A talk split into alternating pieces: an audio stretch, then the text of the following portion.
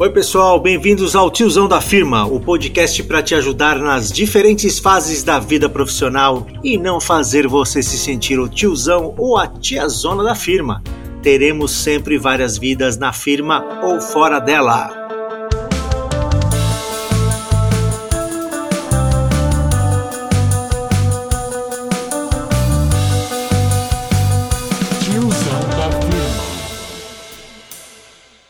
Aqui comigo virtualmente hoje, Ayrton Antônio, sócio proprietário das franquias da IGA, Instituto Gastronômico das Américas, unidades da Vila Mariana aqui em São Paulo e outra lá em Fortaleza. Tudo bem, Ayrton? Tudo bom, boa tarde. Obrigado aí pelo seu, seu tempo para é, contar um pouco da sua história aqui para os nossos ouvintes. Bom, vamos começar então com o nosso esquenta, o poderoso tiozão. Tá pronto? Vamos lá. Então vamos lá. Tiozão ou gatão? Gatão. Legal. Gato ou cachorro? Gosto muito de animais, mas prefiro cachorro. Você tem cachorro em casa?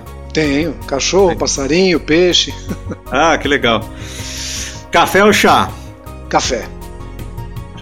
Mensagem de texto ou ligação telefônica? Ou mensagem de texto vale WhatsApp? É, eu, eu sou da mensagem de texto, viu? Eu sempre tive mais facilidade na escrita do que na, na conversa mesmo. Legal. Sertanejo ou funk? Olha, não sou adepto de nenhum dos dois. Hum. Gosto daquele sertanejo mais antigo, mais raiz. Certo. Mas a tua preferência qual é? Acho que um rock suave. Tá pop tá rock, é, nada. Legal. Casa no campo ou na praia? Campo. Joia. Viagem para o futuro ou viagem para o passado? Ah, futuro. Boa. Sou muito curioso.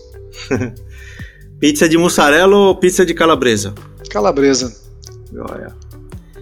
É, para assistir, prefere BBB ou Masterchef? BBB de forma alguma, Masterchef, hum. acompanho. Legal. O Masterchef é por, pela escola de gastronomia ou não tem nada a ver? É, eu comecei a me interessar mais depois da escola. Ah, Sem legal. dúvida que me despertou mais o interesse. Joia. Argentina, Itália ou Alemanha? Alemanha. Qual Precisão. É? Isso aí. Engenharia é alemã. É, isso. Bom, vamos lá. É, você quer deixar aqui uma, uma sugestão de. ou falar, né, da tua música, banda, dupla preferida? Pra gente Olha... colocar lá no, na lista do, do Spotify, do tiozão da firma? Bom, antigamente é, curtia aquelas bandas antigas, né? ABBA, Bee Gees, Hoje em dia eu gosto bastante de uma banda chamada Pentatonix, que fazem regravações de músicas é, sem uso de instrumentos, bem, bem legal, tipo um coral assim. Ah, que bom. Eu nunca, eu nunca ouvi falar. Ela é nacional? Não, não. É, creio que é americano. Pentatonix, legal. Pentatonix. Mais uma aí que eu aprendi. Depois você escuta alguma deles aí que você vai ver que é bem, bem harmonioso, bem gostoso de ouvir. Legal, valeu pela, pela dica aí. Bora para as perguntas? Vamos lá. Vamos lá então. Bom, Ayrton, a gente conversou antes, né? A gente também, eu dei uma olhada também no teu LinkedIn. Boa parte da sua carreira foi em tecnologia da informação, em TI, né? Você pode contar assim um pouquinho a sua trajetória? Por que, que você escolheu ou trabalhou em TI por vários anos? É, na realidade a minha carreira inteira foi em TI, né? Eu, o começo foi casual, meu pai trabalhava na Companhia Brasileira de Cartuchos e naquela época era muito incentivado é, a indicação de parentes, amigos, né? E surgiu uma vaga de office boy num departamento lá que era o Centro de Processamento de Dados e eu tinha completado 14 anos. Então meu pai já me perguntou se eu queria começar a trabalhar, eu me interessei e já comecei a trabalhar dentro de, de uma área de processamento de dados, era o nome que se usava naquela época, e daí para frente não saí mais de TI. É, vou, vou, vou, dar um resuminho então do como é que foi minha carreira então nesse, nesse, nesse tempo aí, vamos lá, jornada. Vamos lá. Então nas, lá trabalhei um tempo como office boy, depois acabei tendo uma oportunidade para ser preparador de dados, né, que era alguém que recebia alguns formulários, fazia algumas validações antes de, de seguir para o processamento lá no mainframe. E depois, até de uma forma precoce, ali com 17 anos, me chamaram para ser operador de mainframe. Hum. Então, fiz um treinamento e tal. É, ali eu já comecei a pegar gosto, né? Nesse momento eu já começava a gostar da lógica, do, do, do modo como o computador pensa, né? Comecei a, a, me interessar bastante pelo TI em si. Trabalhei por volta de 4, 5 anos como operador de mainframe e aí uma nova oportunidade foi oferecida para ser programador COBOL. Fiz também um treinamento dentro da empresa mesmo, com o próprio pessoal que já tinha lá, e passei a ser programador. Também gostei bastante. É, nessa época já tinha até entrado numa faculdade relacionada ao assunto, já tinha feito a decisão de seguir por este caminho mesmo. Trabalhei como programador na CBC por alguma coisa como cinco anos também. É, é esse é um aspecto interessante. A minha carreira sempre teve ciclos de 4, 5 anos. Certo. Então eu fiquei lá 4, 5 anos como, como operador, depois 4, 5 anos como programador, e aí chegou um momento em que não tinha mais perspectiva de crescer, porque tinha já um quadro de analistas e não cheguei a conversar com, com, com, com o encarregado na época se tinha alguma possibilidade de passar para analista e não tinha. Aí eu comecei a procurar no mercado. Encontrei uma oportunidade na Saks, que na, na época ainda chamava-se Borg Warner, uma autopeças. É. Autopeças, né? Isso, era, quando eu entrei era Borg Warner. Dois, três meses depois foi a de, foi comprada pela Saks, que é uma empresa já de, de origem alemã. Certo. E consegui lá uma posição já como analista de sistemas. Aí voltei na CBC e pedi as contas, né? Com 13 anos de casa, pedi as contas, abrindo mão de todas as, as verbas que teria direito para poder seguir na, um crescimento de carreira, isso. Depois, eu acho que depois de cinco anos fazendo um trabalho muito parecido, é, eu acho que você deixa de crescer, eu acho que deixa de agregar coisas no seu, no seu conhecimento, né, na, sua, na sua trajetória. Sim, Ayrton, e também porque, e me corrija se eu estiver errado, eu também sou dessa época, as, as, as opções de carreira em TI eram muito pequenas, acho que eram cinco posições praticamente, né? Tinha o operador, o programador, o analista e o sei lá, Aí vinham os encarregados, os chefes, né? Mas Exatamente. não tinha muita opção de crescimento, né? Exatamente. Não era, não é tão horizontal como é hoje, Isso, né? Era uma carreira exatamente. mais vertical naquele, naquele momento. E ainda tinha o Júnior Pleno e Sênior, né? Nas, e, lá também. Isso, exatamente. Dentro de é. cada posição, né? Exatamente. Então passei por todas elas. Fui programador Júnior, Pleno, Sênior, depois analista Júnior, Pleno e Sênior também. E aí na Sax fiquei também por volta de uns, uns 4, 5 anos, alguma coisa por aí, sempre mais ou menos esse, esse período, né?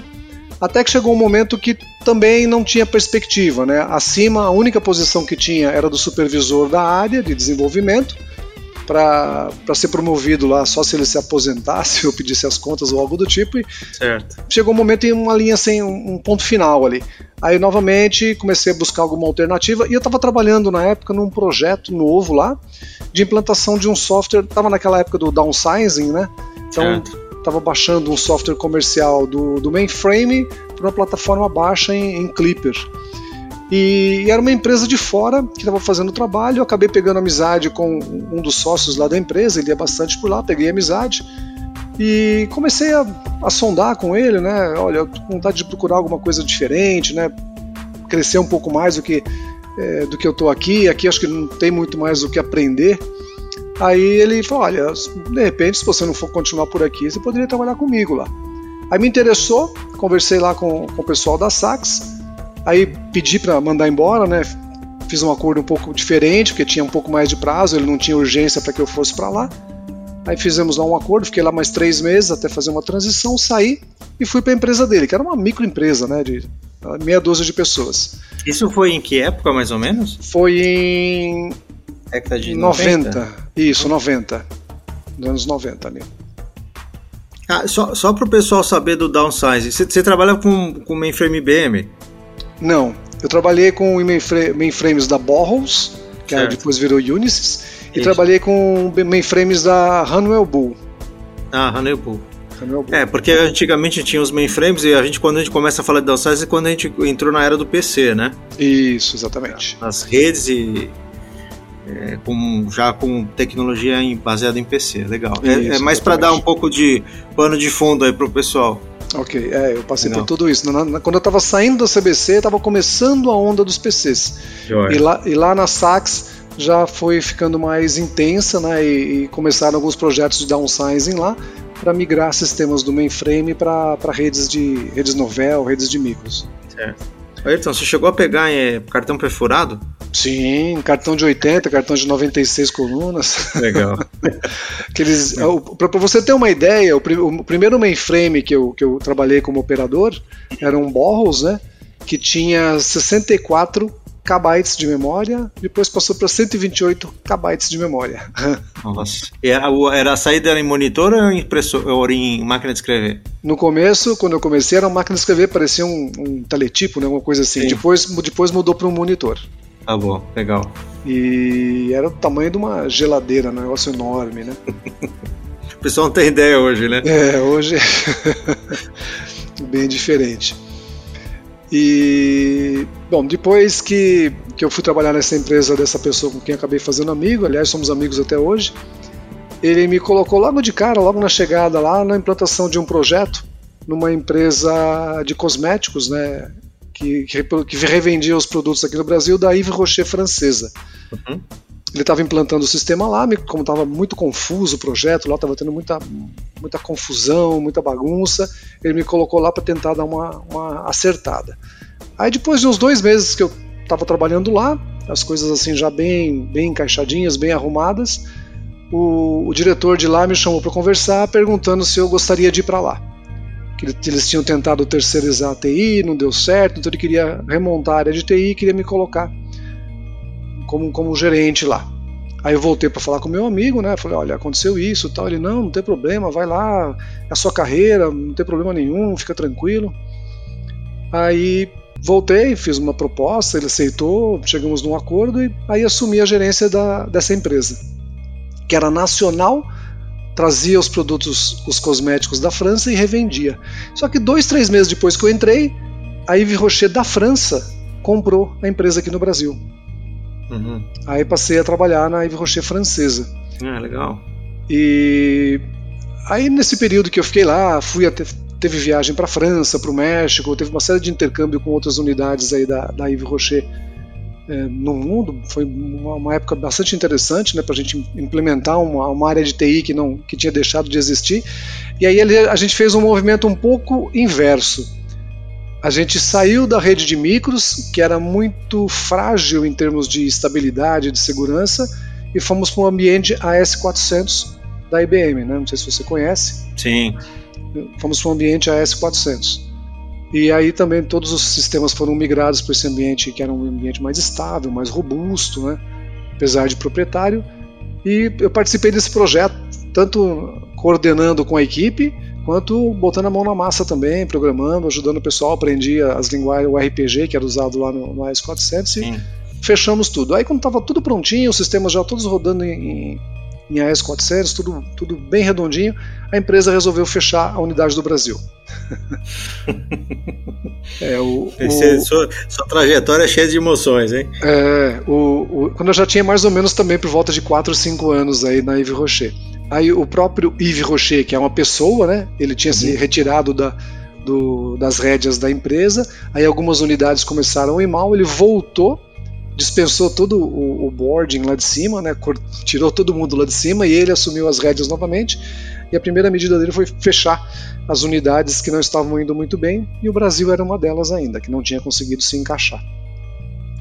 Aí, assim que eu saí da Yves Rocher, aí eu tive uma aventura mesmo. Eu entrei numa empresa de um abatedouro de frangos, é, onde fiquei ali um ano. Esse foi por quê? Era uma empresa de frangos que é aquela que foi envolvida no Frango Gate lá atrás do Maluf.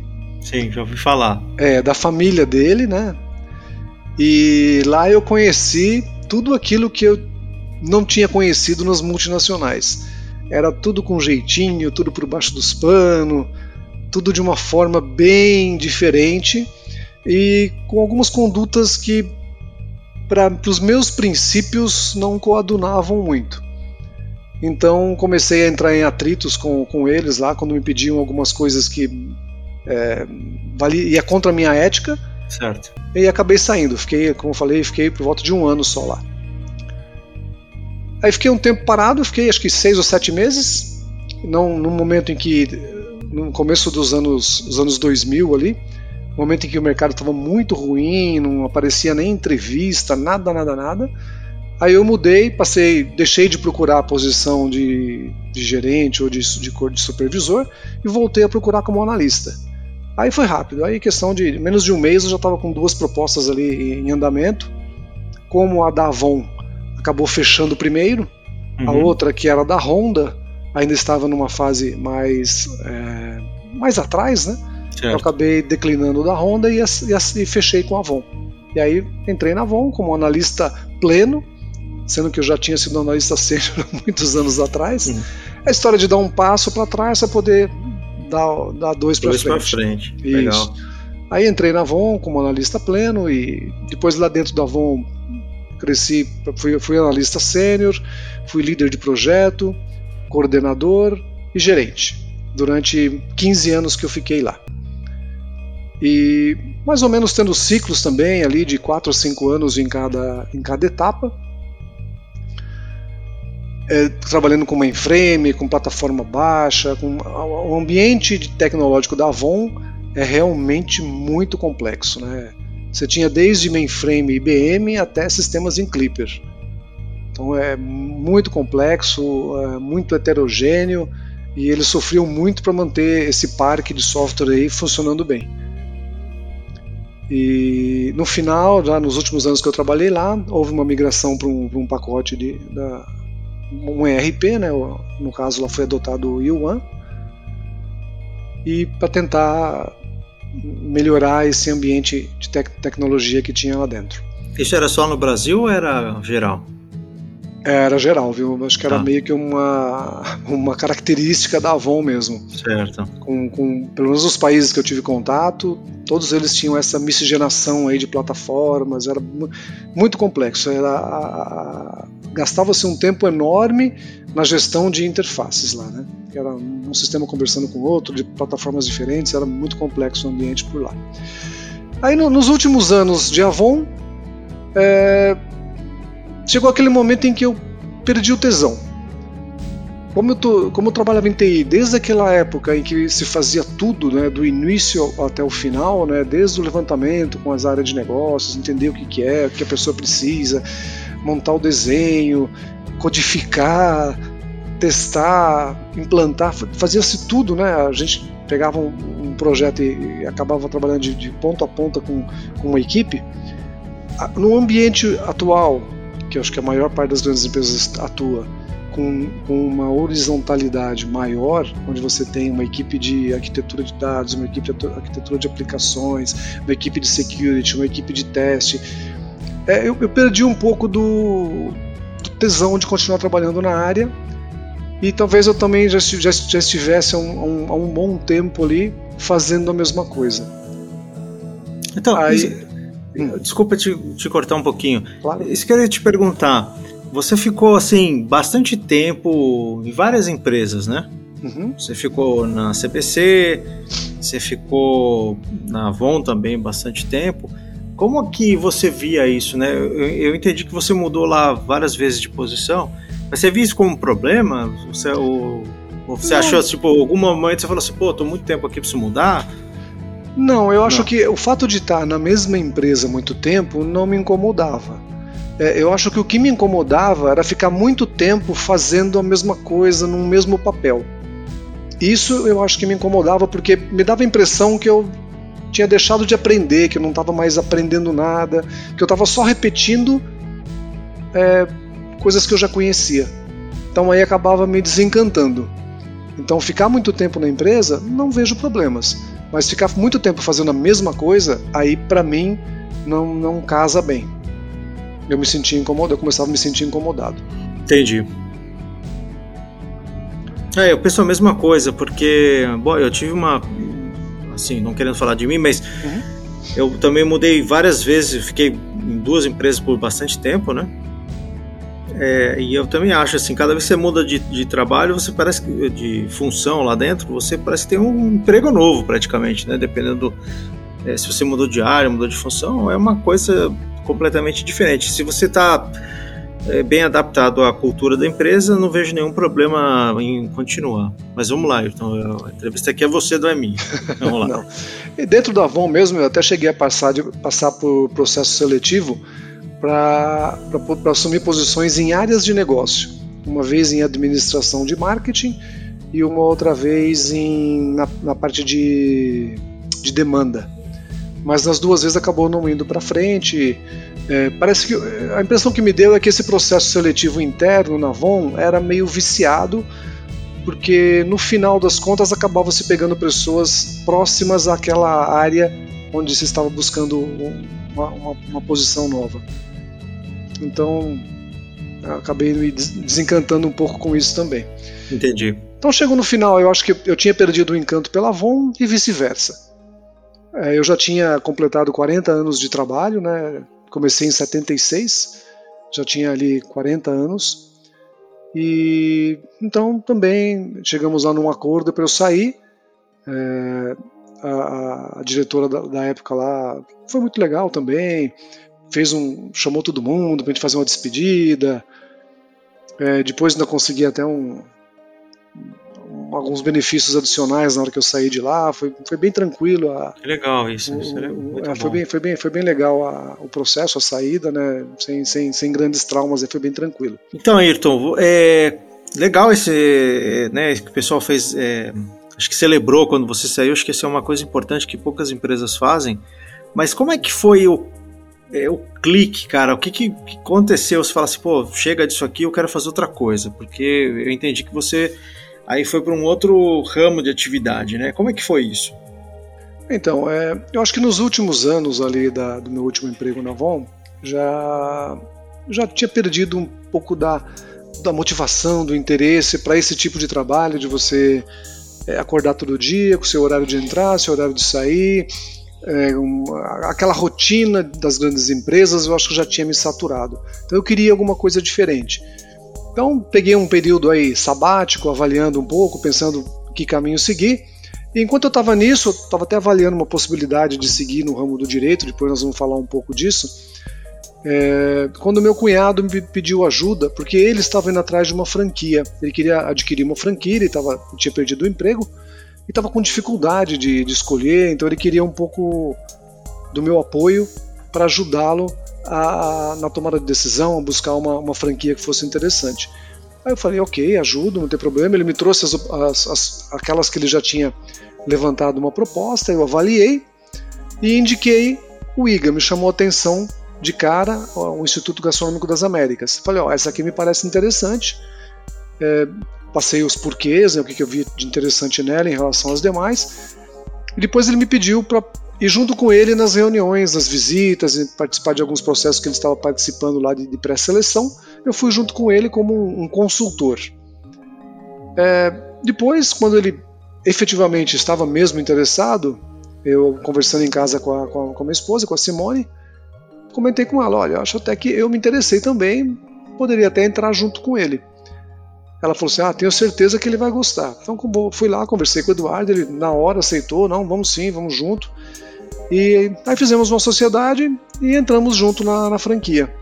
E você estava procurando alguma coisa ou não? Você estava tipo, vou dar um tempo e esperar ou você já estava vendo alguma outra coisa? Não, eu não estava vendo nada. Eu, eu, ah. eu, eu tinha começado é, um curso, uma, um curso superior novamente, é, e pensava nele como um reinício de carreira. Que curso? Um, reini... um curso de direito. Direito, tá. tá. Vou te perguntar isso depois, tá? Mas continua aí pra gente não perder o fio da, da meada. Perfeito.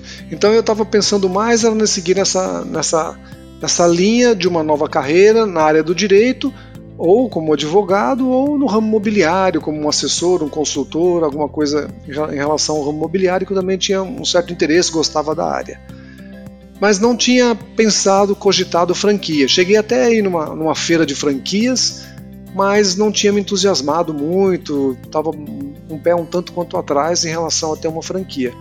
E aí acho que o impulso aí do meu cunhado acabou me levando a reavaliar e entrar junto com ele. Entendi. E, e E aí e, e chamou atenção a franquia mais pelo digo, por ser uma escola, por ser de gastronomia, por ser uma coisa diferente, como é que então vamos lá. Quando eu, quando eu visitei a escola de franquias, né, eu tenho muitas, uma infinidade de opções lá. E uma coisa que eu sempre gostei muito é de estudar, de aprender. Né? Sempre estudei muito, sempre gostei de estudar. É, vou até dar um exemplo. Né? Eu fiz um curso, meu primeiro curso superior foi de matemática, quatro anos. Quando eu estava terminando ele, no meu último ano de matemática, eu já fiz o vestibular para fazer de administração. E na sequência, no ano seguinte, já comecei da administração. Fiz oito anos seguidos. Nossa, puxado, Aí, hein? É, puxado. Mas assim, eu, eu, gosto, é uma coisa que, que, que, me cativa, me interessa. Aí terminei, passou, passaram-se alguns anos, senti falta novamente. Aí fiz um curso de pós-graduação em administração de, de, de marketing, um curso de lato senso, dois anos de duração. É, depois fiquei mais um tempo sem estudar, aí comecei a estudar idiomas. Né? Aí estudei francês, estudei inglês, estudei espanhol. No espanhol fiz até as certificações lá do Cervantes. Assim, eu gosto de estar sempre aprendendo, estudando. Então, quando a gente estava avaliando as franquias, uma área que me chamou a atenção, dentre aquelas propostas que ele trouxe, foi a área de, de ensinamento, do ensino, de aprendizagem.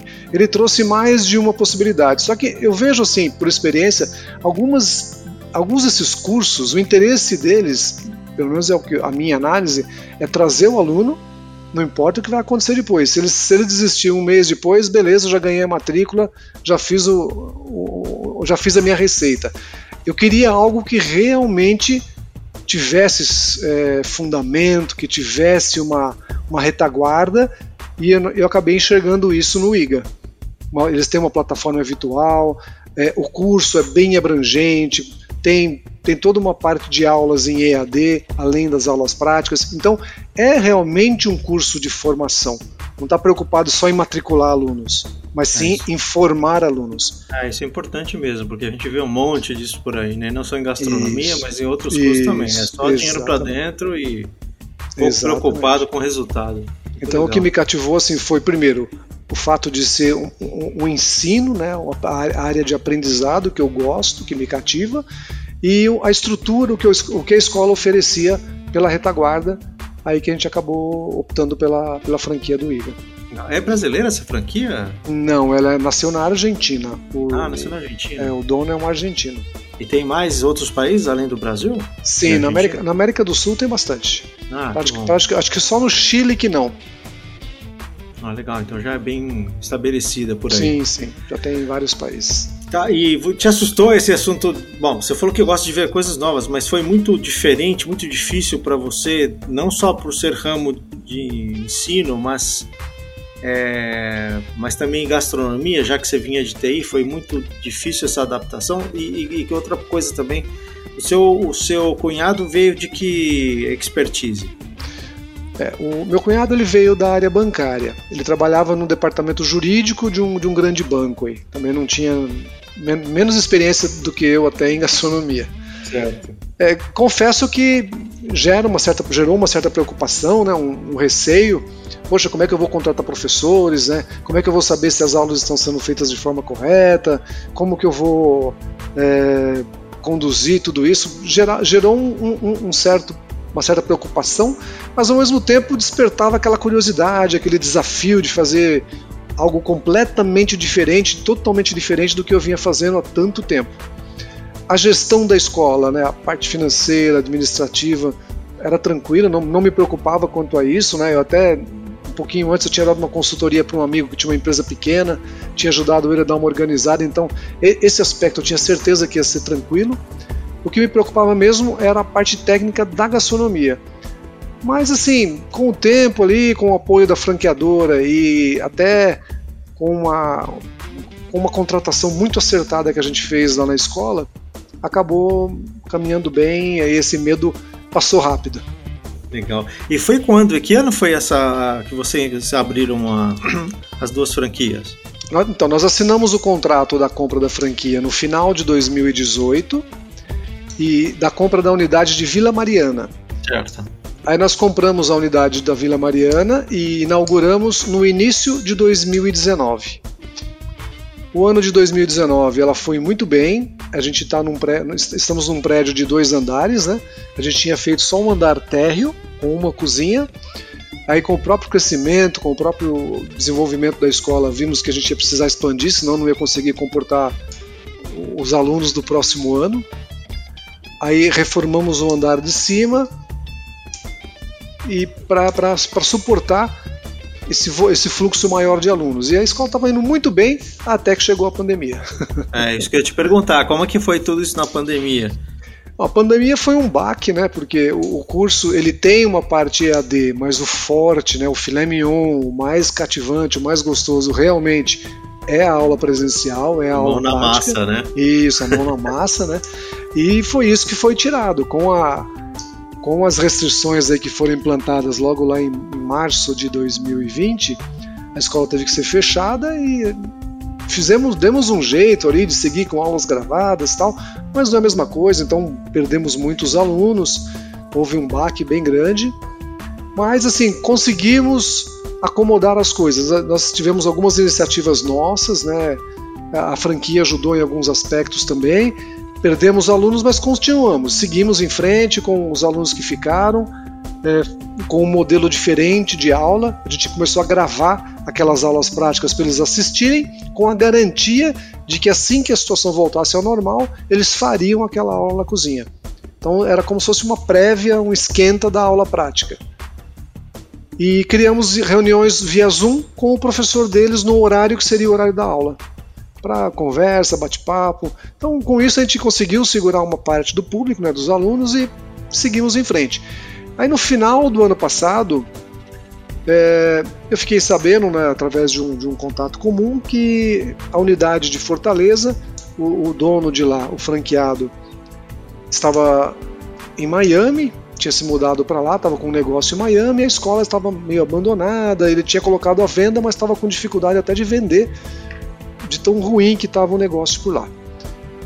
Aí ele me falou um valor que me interessou, era uma oportunidade, até por conta de estarmos ainda em pandemia, já tinha retomado as aulas. Em, ah. em, em, Vila Mariana, a gente já tinha retomado as aulas. Né, foi... Aulas, quando você fala retomado aulas, presencialmente? Isso, que foi ah. em agosto do ano passado. Legal. Mas em Fortaleza, por exemplo, continuava o, a quarentena, não poder, lá continuava fechado.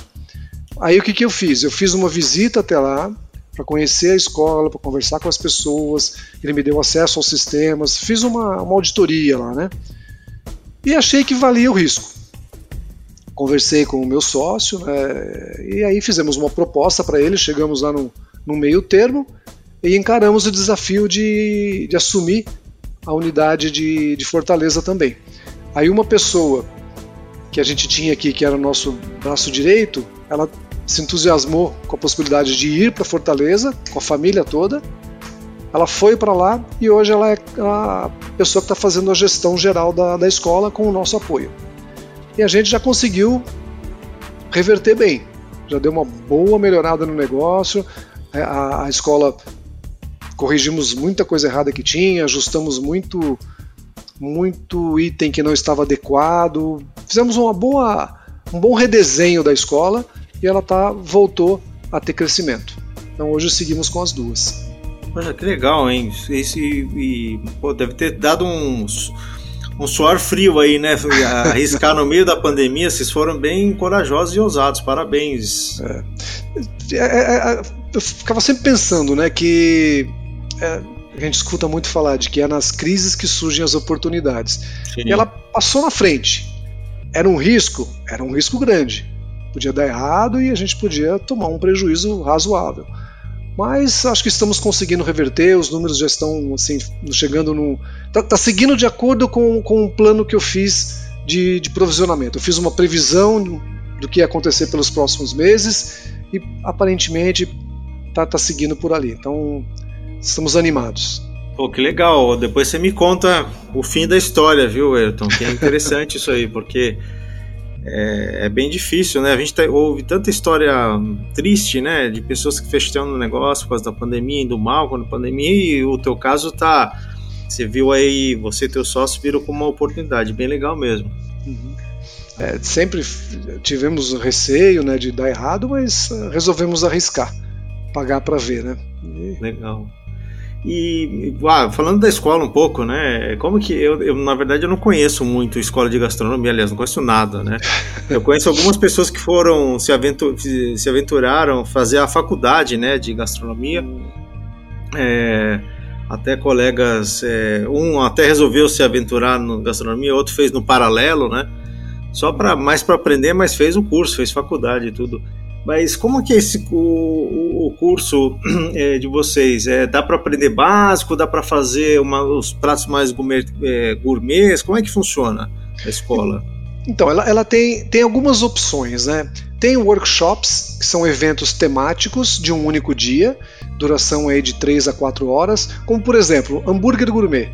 Então tem um workshop de hambúrguer gourmet, você vai, vai participar da, do, desse workshop lá por umas três ou quatro horas, vai, vai aprender a fazer três tipos de pães, vários blends de carne, vegetariano, vários molhos, vários temperos, aquela batata rústica. Então você vai fazer tudo relacionado a esse ambiente do hambúrguer, mas só esse tema. Então é, é algo rápido para quem quer aprender algo específico. Tem um de sushi também, tem de risotos, tem alguns na área de confeitaria, de doces, que é um tema, brigadeiro gourmet, por exemplo. Uhum. Teve um agora de mundo das coxinhas, que era só coxinhas. Então esses são os workshops rápidos, professor fazer quando quer aprender um tema específico. Legal. E aí tem... Desculpa, dá para dá para aprender a fazer pão, o molho e o hambúrguer em três horas? De, é, esse, esse ele, ele, bate nas quatro horas. Ele bate ah, nas quatro mesmo horas. Mesmo assim, né? Eu pensei que tivesse que passar por mais tempo. Legal. Não, não. É que, é que tem um, um, um, programa. Então você já inicia com o pão. Depois, enquanto ele fermenta, você vai preparando outra coisa. Então ah. tem, tem todo um sincronismo ali. Ah, que legal. Mas é, é bem interessante. Tem algumas. Interessante uh, mesmo. É, tem, é, a do hambúrguer ela tem, ele tem módulo 1, módulo 2, com, até com salmão, com shiitake, tem algumas coisas bem, bem interessantes. Tem um, tem um molho lá de ketchup com, com goiabada que faz um sucesso enorme. Ah, eu é já bem, comi bem... isso uma vez, é muito diferente, bem legal isso aí é, também.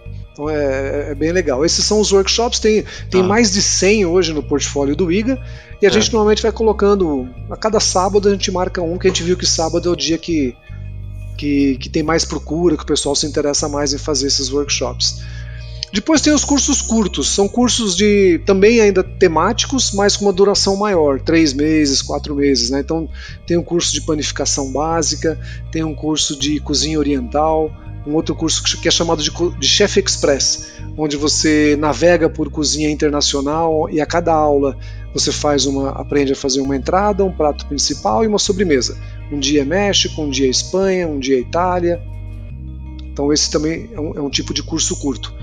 E aí para quem quer mesmo gastronomia ou confeitaria, tem cursos de duração com duração de dois anos. Esse curso ele tem uma aula prática por semana de quatro horas, que é a mão na massa. Aí no de gastronomia, ele vai passar. O primeiro ano é o, é o, básico, ele vai te dar os alicerces ali de conhecimento em gastronomia. Então você vai aprender a fazer os cortes e os nomes dos cortes, é o Brunoise, o Julienne, o Mirepoix, os nomes dos cortes, aqueles cortes que você vê em tirinhas, em cubinhos, uhum. em quadradinhos. Vai aprender os caldos, os fundos, né? Então, sabe aquele caldo de carne que você usa em casa, caldo, de, caldo de legumes? Na, na alta gastronomia é ofensa, né? Sim. o caldo de carne, o caldo de legume tem, tem que, que, ser fazer feito. Fazer o seu próprio, né? Isso, tem que ser feito. Então tem uma aula específica para isso. Depois tem uma aula que é só de ovos, né? Você vai aprender uma série de coisas com ovos. Então esse primeiro ano, depois tem o um módulo de panificação e no segundo semestre é o módulo de proteínas, onde vai ficar o tempo todo lidando com vários tipos de carne diferente. Então o primeiro ano vai te dar um embasamento da gastronomia, para você aprender a se virar na cozinha, a fazer praticamente de tudo. E o segundo ano é quase que uma especialização. Aí entra na cozinha internacional. Aí você começa a aprender receitas mais sofisticadas, é, gastronomia molecular, ter, tem aula de enologia, tem aula de cozinha mexicana, cozinha espanhola, cozinha grega, cozinha fit. Então é, é o primeiro ano é o que dá a base e o segundo ano é meio que uma especialização para você entrar na alta gastronomia. Então, respondendo, quem não sabe nem fazer um arroz e feijão vai aprender tudo? Vai. No primeiro ano ele vai aprender toda, toda aquela parte mais básica e no segundo ano vai entrar no, na parte mais gourmet. Entendi. E o cara que está desesperado, que vai. A pessoa que vai morar sozinha tem um rapidinho lá também ou não? Para o cara se virar? Então, esse Chef Express é uma boa alternativa. Ele tem dois módulos: um módulo com foco na cozinha internacional e outro módulo com foco em alguns pratos mais incrementados, mas até brasileiros. Uma das aulas, por exemplo, é feijoada. Joia. Então ele vai aprender, uma aula ele vai aprender a fazer feijoada, na outra aula ele vai aprender a fazer aquele bife Wellington, que é famoso, não sei se você já ouviu falar. Sim. Que é aquele bife filé mignon empanado. Então ele, a cada dia ele vai aprender uma receita diferente. E é diferente de você fazer pelo YouTube, porque no YouTube você está seguindo alguém que gravou. Ali você está interagindo com o chefe. E mesmo que a sua, mesmo que esse curso curto não tenha foco tanto na técnica, o chefe vai passar um pouco da técnica. Então você vai aprender, ah, por que, que tem que ser tanto tempo e não tanto tempo? Por que, que eu tiro da água e ponho para cá? Por que, que eu tiro daqui e ponho para o forno? Por que, que eu tenho que fritar primeiro? Tudo isso você vai entender o porquê não só seguir um roteirinho, né? Entendi, legal. Vamos aproveitar que você está falando da escola, que você quer falar o, o, o, site da escola ou deixar um telefone se as pessoas se interessarem? Opa, vamos lá. O, o site da escola é o, é o site da, da franquia, tá? É o www.iga-la.com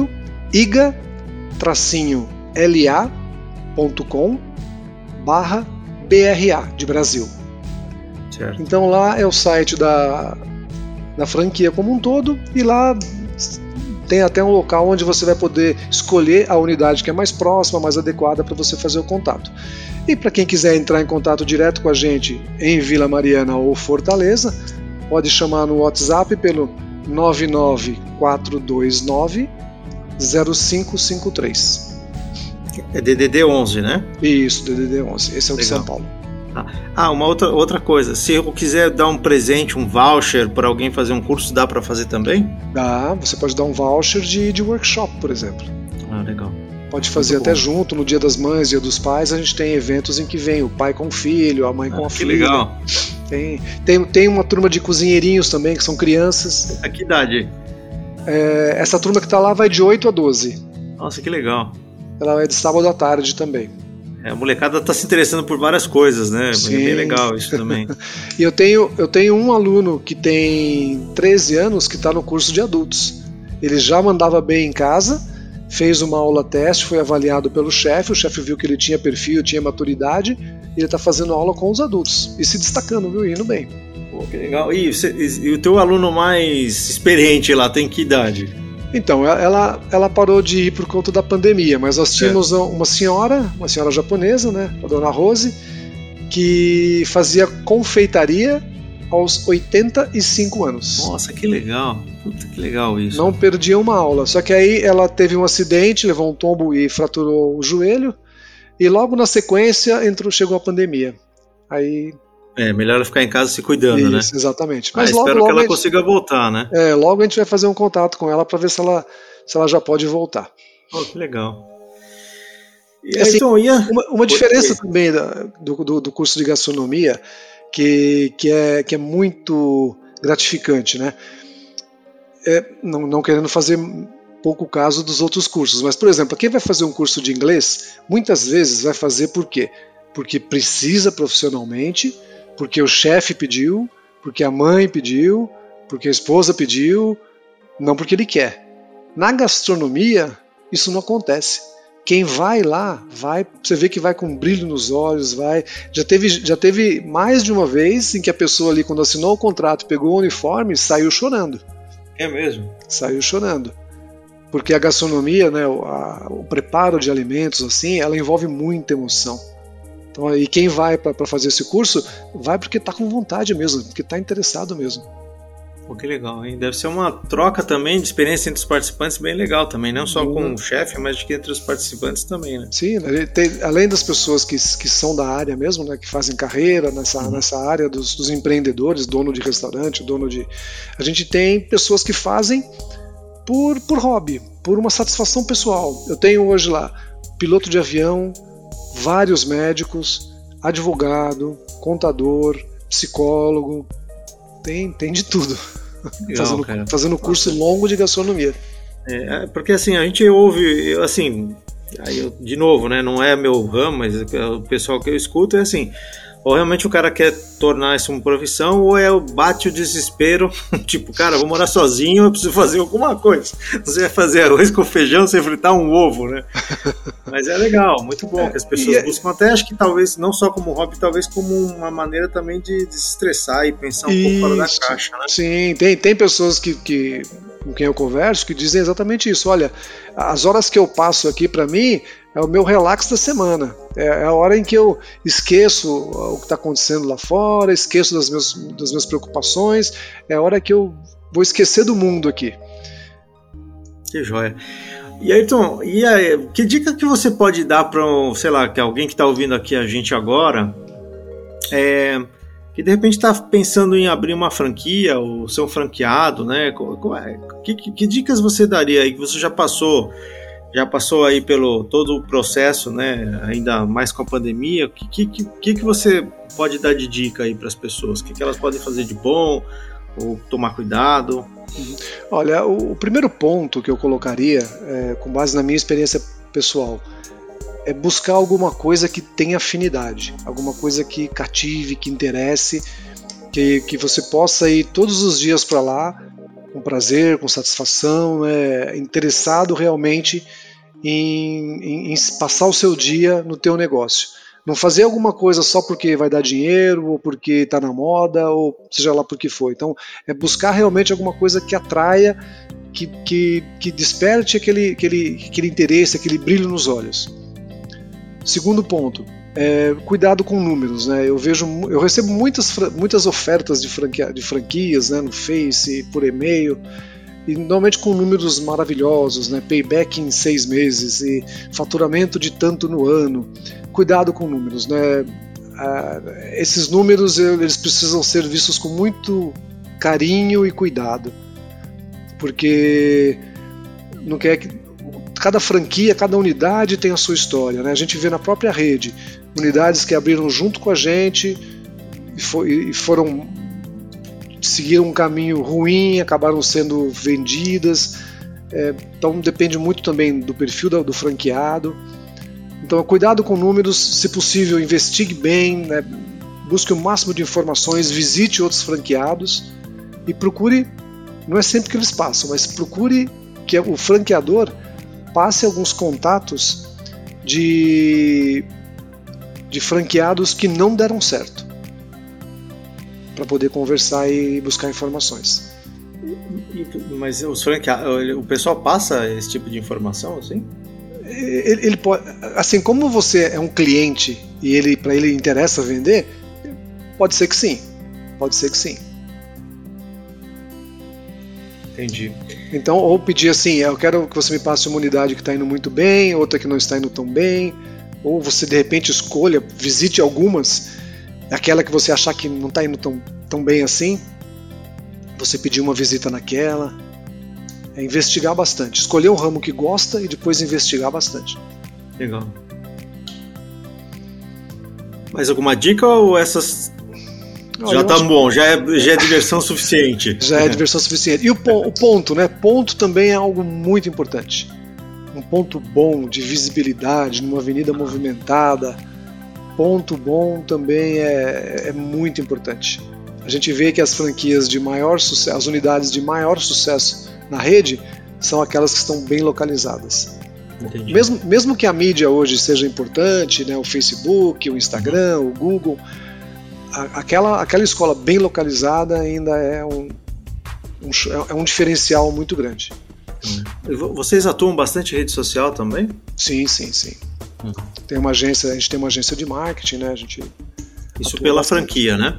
Não, eu tenho uma particular. Ah, você faz a tua também. Isso. Ah. No começo era pela franquia, mas eu não gostava muito dos resultados, do modo como eles trabalhavam. Aí comecei a ir atrás de, de opções por minha conta, né? Verifiquei com eles se tinha algum empecilho, não tinha.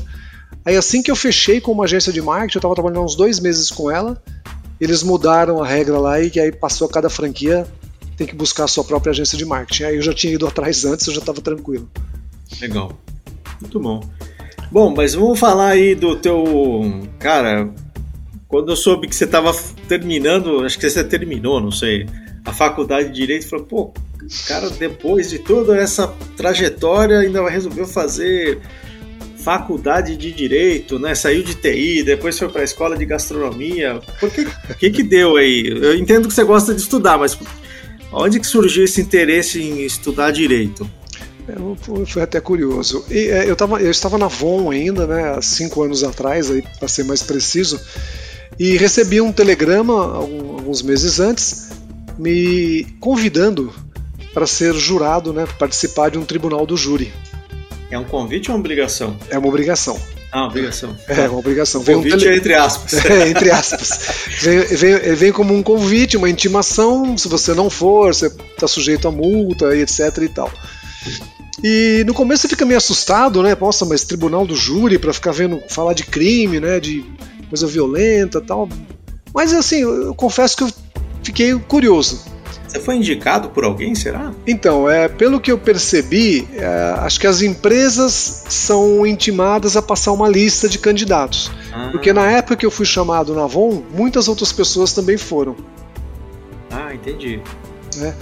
E aí quando eu fui convidado, né, quando eu fui chamado para ir participar, o primeiro, a primeira vez não era possível, porque a Simone, é, a gente estava com as meninas pequenas ainda, não, é, as minhas estavam pequenas ainda, não puderam ir. Eu, eu, eu não tinha com quem deixá-las, né? Então eu fui até lá, fiz, fiz uma cartinha de justificativa, tal, mostrei as passagens da Simone que ela tinha de viajar. Aí eu fui dispensado. Aí depois de dois anos fui chamado novamente, que aí foi essa há cinco anos atrás mais ou menos, né? E aí fui participar. Quando você vai lá, eles chamam 23 pessoas para escolher, para sortear sete. E aí eu acabei sendo sorteado e fiquei para participar. E assim, eu fiquei muito encantado. Eu achei muito legal a dinâmica do tribunal, né? Tudo aquilo que a gente vê em filmes, né? De repente assistindo é ali. É bem parecido, bem é. parecido. É, a gente vê muito filme americano, né? Tem algumas diferenças, uhum. mas basicamente é similar. Então a gente vê lá as testemunhas, né? Depois o, o promotor, é, a, a, parte, a, parte, técnica, os laudos e tudo mais que a gente tem, tem, compartilha ali com, com eles, depois a exposição do promotor, o debate do, com o advogado. Eu achei muito legal né, a participação do juiz. Eu, eu saí de lá assim, entusiasmado. Falei, nossa, mas que legal isso, poxa, é muito interessante. Aí comentei com a Simone em casa também, falei, pô, olha, eu gostei muito. Saí de lá quase 10 horas da noite, o dia inteiro. Foi bem longo. Só foi um dia? É só um dia que você participa? Não, não. Eles vão te chamar. É, é, é uma semana onde você vai aquela semana toda e depois você volta a ser chamado dois anos depois. Ah. É mais ou menos isso, tá? Não é bem uma regra, mais ou menos isso. E tem proteção do júri, essas coisas ou não? Não, é que nenhum Você precisou dos... dormir separado? Pode voltar para casa? Como que? não, é todos os casos que eu participei eram ah. casos relativamente simples que resolveu no próprio dia.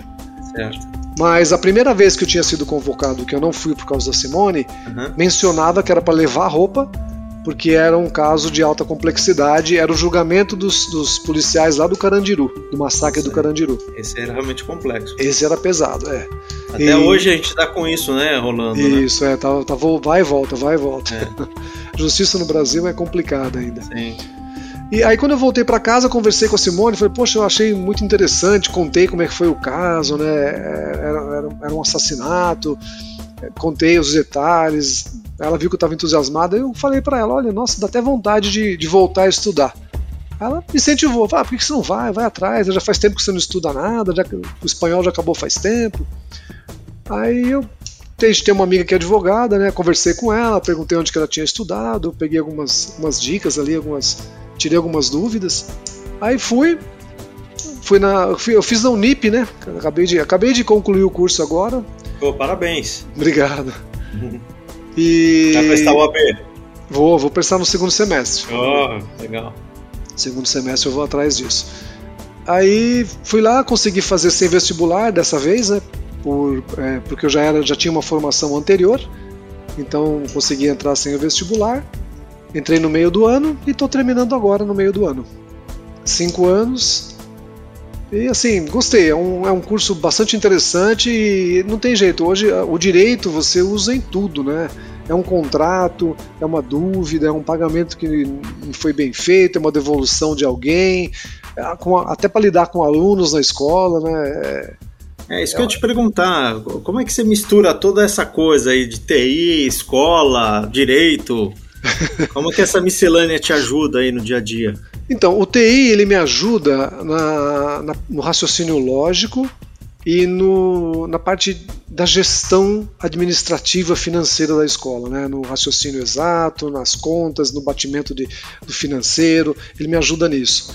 O direito ele me ajuda é, nos contratos, quando eu vou fazer às vezes uma compra, um contrato com alguém, ou mesmo uma discussão com um aluno, um aluno que que está questionando um ponto ou outro, para que eu tenha argumentação e até embasamento para poder entender se ele está certo, se eu estou certo, e se eu achar que eu estou certo, é, colocar as minhas argumentações para isso.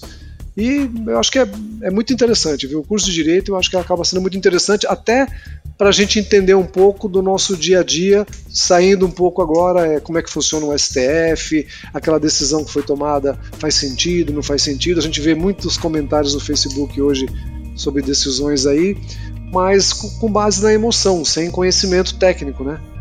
E, a, e o conhecimento técnico acaba te dando a chance de saber, poxa, mas aquele ministro do STF ele votou ele votou a favor disso não porque o cara é ladrão ou não é ladrão, ele votou a favor disso porque tecnicamente foi feito errado, porque tecnicamente foi feito da forma que não deveria ter sido feita. Então, Mas é uma regra, né? Isso, porque uma tem... lei, né? É como Isso. diz o velho ditado em latim, dura lex sed lex. É, é dura, mas é a lei, né? Exatamente. Então, assim, é, tem coisas que às vezes a gente não concorda, mas é o que está na lei. Então, se, se não tá se, não, se o jeito que está na lei não está bom, tem que mudar a lei. a lei. Não, não a interpretação da lei, a interpretação tem que seguir a mesma. Então é interessante, eu acho que o direito a gente acaba usando em, em praticamente tudo aí no dia a dia e seguramente tô, estou usando na escola e vou, vou seguir usando aí em, em outras atividades que eu venha desenvolver. Legal, Vitor, muito legal. Bom, vamos lá, para fechar então aqui, para fazer uma coisa light aí, o que, que você está estudando, lendo ultimamente? Bom, estudando direito, né? Você deve ter. tá fechando, fechou o TCC, mas o que, que você está lendo aí que você de repente pode comentar com, com o pessoal? Bom, um aspecto que eu sentia dificuldade na, na escola era em relação à área comercial. É a área que, que que, vai conquistar os clientes, que vai cativar os clientes para trazer alunos. É porque eu nunca uhum. trabalhei em área comercial. Já fiz sistemas que atendem a área comercial, mas não diretamente ali com as técnicas, né, com, com as negociações, com, com tudo aquilo que envolve uma venda.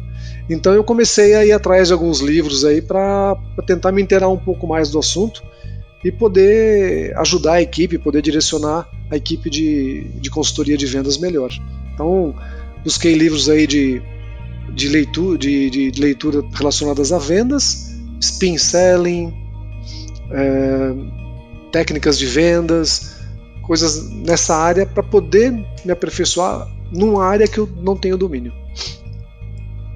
Entendi. E você tem algum livro que você queira comentar? Olha, eu, eu Pelo lendo... menos do título e o autor?